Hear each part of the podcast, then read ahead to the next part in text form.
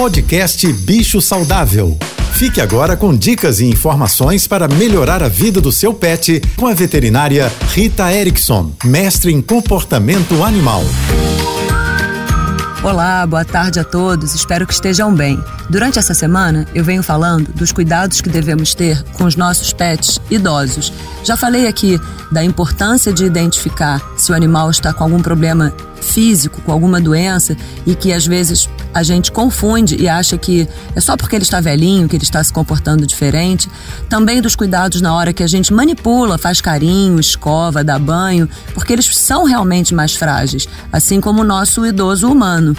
Mas eu também gostaria de ressaltar que os cães e gatos mais velhos têm uma diminuição dos sentidos, assim como nós. Eles escutam menos, enxergam menos, ouvem menos. E por conta disso, muitas vezes eles têm mudanças no comportamento.